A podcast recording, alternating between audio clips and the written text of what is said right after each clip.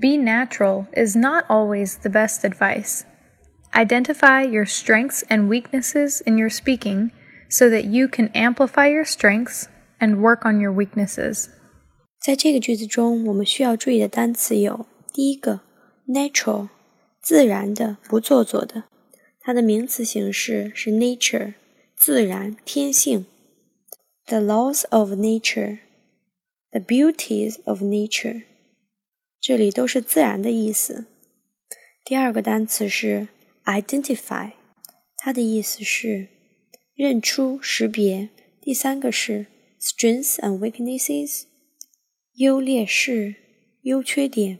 简单的例句：Take into account your own strengths and weaknesses。考虑一下自己的优缺点。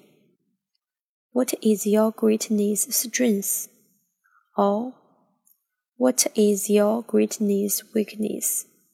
这两个问题是在英语面试中常见的问题。同样的，对这个问题，美国人也有自己的套路。如果大家感兴趣，我们未来的课程中会有讲解。第四个单词是 amplify，增强、放大、扩大的意思。在句子结构方面，so that 引导目的状语从句，从句中使用了看。